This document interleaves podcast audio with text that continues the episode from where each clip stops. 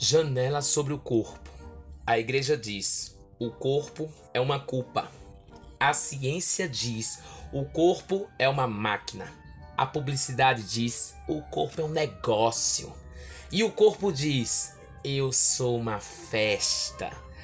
Fala galera linda! Bem, me chamo Pablo Diego Dias de Souza, sou aluno do curso de licenciatura em teatro pela Universidade Federal da Bahia, a UFBA, e apresento-lhes como atividade 3 da disciplina de repercurso Técnicas Corporais o material podcast. Bom, a temática principal desse podcast foi o tema retirado do e-book Técnicas Corporais, o corpo em palavra. Queria mostrar um caminho inverso para vocês eu comecei declamando um poema do nosso querido poeta e escritor uruguaio Eduardo Galeano, falando sobre o corpo e as múltiplas classificações que ele é colocado pela sociedade. Porém, falar e escrever é algo prático para nós. Mas o que vocês diriam se eu dissesse que o corpo fala? Que o corpo em cena é muito mais do que um conjunto de tronco e membros, e que o teatro não é só teatro se houver cenário, figurino e a ilumina iluminação e um texto falado. Eu sei, eu sei. Vocês até poderiam dizer, Pablo, para com isso que é quase que impossível. Não é, não é mesmo. E mesmo se fizéssemos algo tão simplório, com certeza seria algo sem muita beleza cênica. Ou não teria nem seu propósito dentro do campo do teatro, que é motivar, provocar e levar o espectador à ação e pensar até mesmo a se questionar e questionar a sociedade.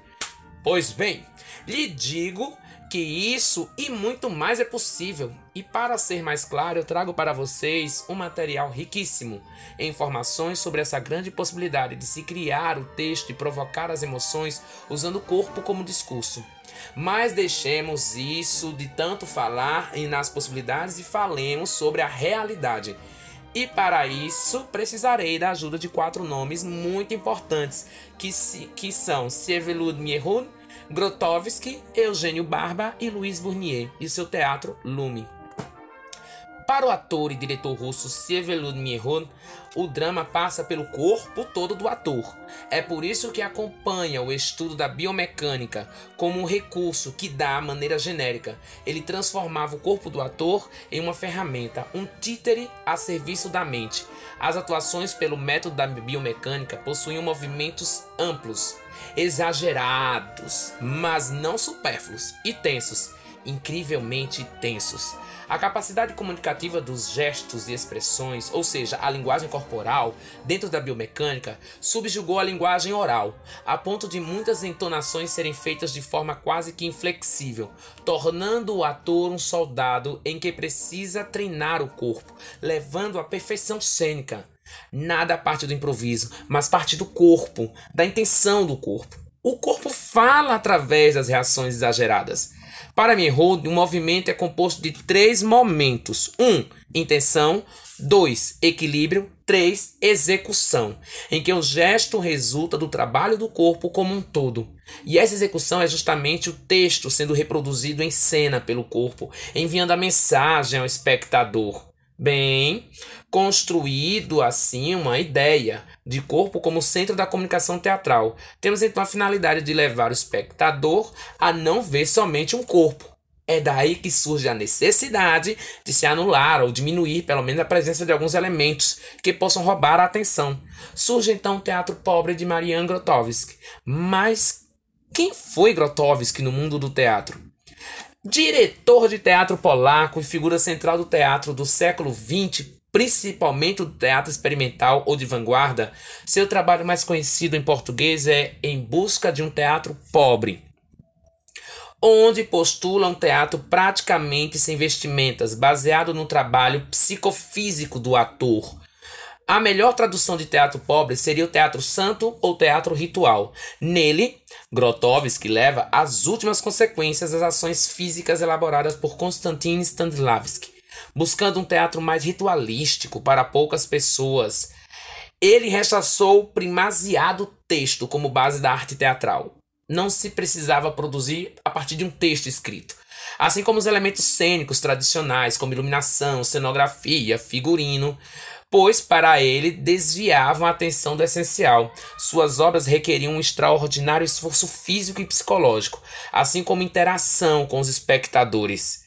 No seu manifesto Em Busca de um Teatro Pobre, a carência de cenários, maquiagem e o uso mínimo de elementos de luz e figurino colocam ênfase no trabalho do ator-atriz.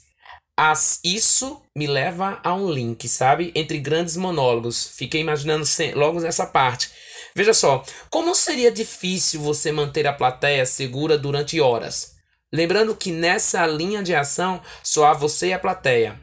Claro, existe o texto, porém esse texto escrito, falado, precisa ser digerido pela energia do seu corpo. Você precisa dissipá-la em vários momentos. É um grande desafio para o ator, principalmente se ele optar pelo teatro pobre de Grotowski.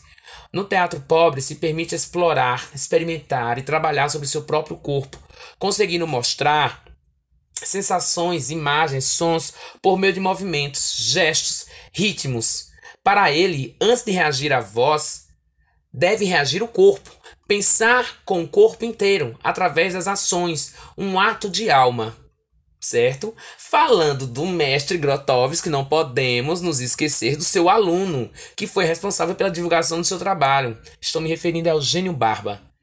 Eugênio Barba é um ator, diretor e pesquisador teatral. Criou o conceito de antropologia teatral.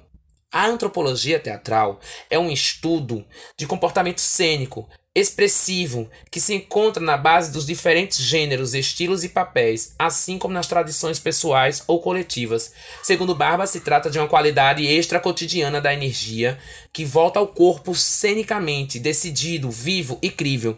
É pela antropologia teatral que encontramos o ator bailarino, aquele que tem a técnica do exercício corporal, buscando sua individualidade na construção de sua personagem, algo único, só dele, e que estará lá quando for preciso salvá-lo e ativá-lo. Bem, chegamos ao nosso maravilhoso ator, diretor, professor Luiz Bournier e o seu grupo teatral Lume. A história do Lume, Laboratório Unicamp de Movimento e Expressão, está marcada pelo seu fundador, Luiz Otávio Sartiori Bournier, pessoa de Melo, a quem foi um ator, mímico, tradutor, diretor, pesquisador brasileiro.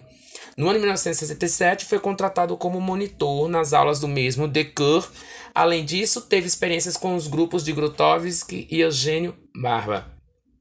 Tá? A partir quando, a partir de 1984, começam suas produções, suas pesquisas. Trata-se de um treinamento físico, o trabalho dele, um intenso e interrupto treinamento, do qual visa trabalhar energias e as potências do ator, certo? Bem, galera, do bem, vamos lá, vamos terminar por aqui. Espero ter ajudado vocês a esclarecer um pouco mais sobre a criação artística a partir da fala corporal. E é isso aí. Vamos produzir arte!